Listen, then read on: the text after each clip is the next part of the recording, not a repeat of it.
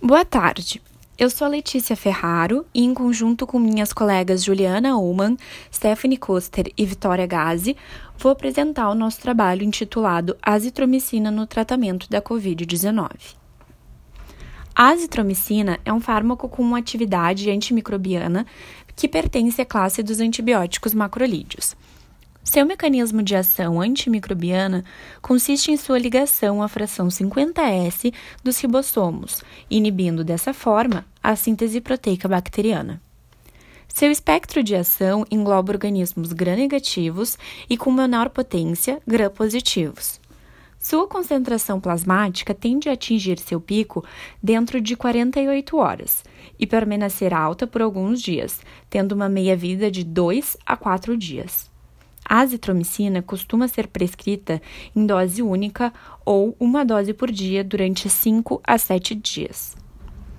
Alguns estudos sugerem uma possível associação entre o uso de antibióticos macrolídeos e eventos de cardiotoxicidade, com prolongamento de intervalo QT, taquicardia ventricular e morte súbita em pacientes vulneráveis.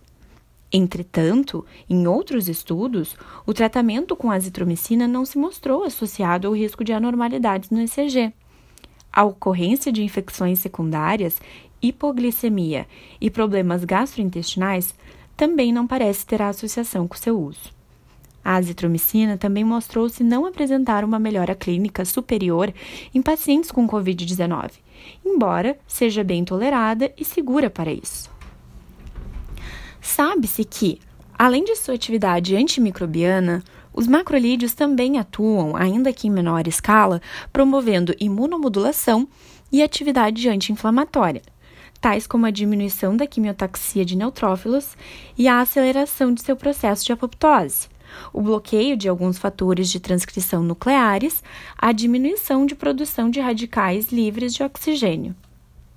Além disso, alguns estudos têm mostrado que a azitromicina, especificamente, pode ter atividade antiviral in vitro, o que levou à hipótese de que este fármaco poderia ter atividade contra o vírus SARS-CoV-2. O mecanismo de ação proposto para essa atividade seria de que a azitromicina poderia provocar uma possível interferência na ligação do vírus ao seu sítio de entrada nas células hospedeiras, a proteína spike e o receptor da enzima conversora de angiotensina 2. Estudos pré-clínicos descobriram que este antibiótico macrolídeo pode exercer efeitos antivirais contra o Zika vírus, o rinovírus e o vírus ebola. No entanto, os efeitos antivirais, especificamente em pacientes com Covid-19, ainda não foram demonstrados. A pandemia global de Covid-19 levou a uma corrida para encontrar medicamentos que pudessem melhorar o prognóstico da doença. E a azitromicina, associada ou não com hidroxicloroquina ou cloroquina, foi proposta como um desses medicamentos. A tempestade de citocinas e a resposta imunológica excessiva são consideradas a principal causa de morbimortalidade uh, na pneumonia pelo Covid-19 e, em virtude disso, vários medicamentos com atividade imunomoduladora foram propostos como agentes potenciais para o tratamento de pacientes infectados. Entretanto, existem poucas evidências farmacológico-clínicas sobre os efeitos antivirais da azitromicina, especialmente em pacientes com Covid-19. A partir disso, uma meta-análise foi feita analisando ensaios clínicos controlados por placebo ou randomizados que analisassem a eficácia, medida em desfecho de mortalidade por todas as causas, da utilização da azitromicina, em doses que variaram de 3 a 14 dias em pacientes com suspeita ou confirmação de Covid-19 e que tivessem sido comparados a grupos controles que recebessem cuidados padrão ou cuidados padrão mais placebo, ou ainda cuidados padrão mais hidroxicloroquina. Os desfechos secundários analisados foram necessidade de ventilação mecânica invasiva, cessação bem-sucedida dessa, alta dentro do período do estudo, depuração virológica, pontuação do estado clínico, tempo de permanência no hospital dos sobreviventes e dias sem ventilação.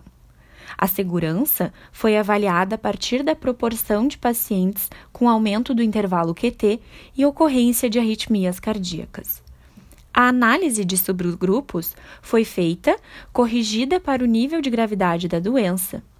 O resultado da meta-análise mostrou que o uso de azitromicina em pacientes com Covid-19 não apresenta benefício para o desfecho mortalidade, e os desfechos secundários também não tiveram diferenças significativas entre os grupos. Entretanto, em outro estudo, a azitromicina pareceu oferecer benefícios para pacientes com síndrome do desconforto respiratório agudo. E esses achados serviram como justificativa para o uso clínico da azitromicina no tratamento de COVID-19, especialmente para aqueles com estágio moderado a grave da doença, tendo em vista que Ainda que esses resultados não tenham se mostrado estatisticamente significativos, pacientes de Covid-19 tratados com azitromicina apresentaram menor taxa de mortalidade em comparação com o controle. Quanto ao perfil de segurança do fármaco, uma outra meta-análise mostrou que não houve aumento significativo do risco de infecção secundária e hipoglicemia, sintomas gastrointestinais, como diarreia, náusea ou vômito, alterações no ECG, incidência de arritmia, como bradicardia ou taquicardia, e prolongamento no intervalo QT entre pacientes tratados com azitromicina em comparação com o controle.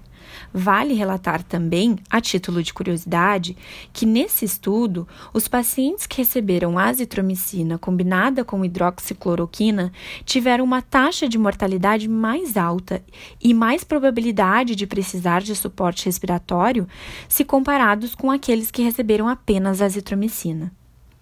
Embora não haja evidência direta da eficácia da azitromicina em Covid-19, alguns organismos científicos sugeriram que as propriedades antibacterianas da azitromicina permanecem clinicamente úteis no tratamento empírico de pneumonia adquirida na comunidade, que ocorre em pacientes com Covid-19.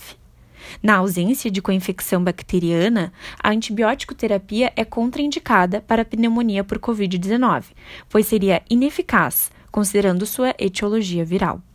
Dessa forma, o uso de azitromicina em pacientes com Covid-19 que não apresentam pneumonia bacteriana sobreposta não apresenta nenhuma evidência que sustente uma justificativa farmacológico-clínica, sendo, portanto, desnecessário e não recomendado pelas principais agências reguladoras, sociedades científicas e organizações de saúde pública pois, além da ineficácia, seu uso pode estar associado a eventos adversos de cardiotoxicidade e resistência bacteriana. Muito obrigada!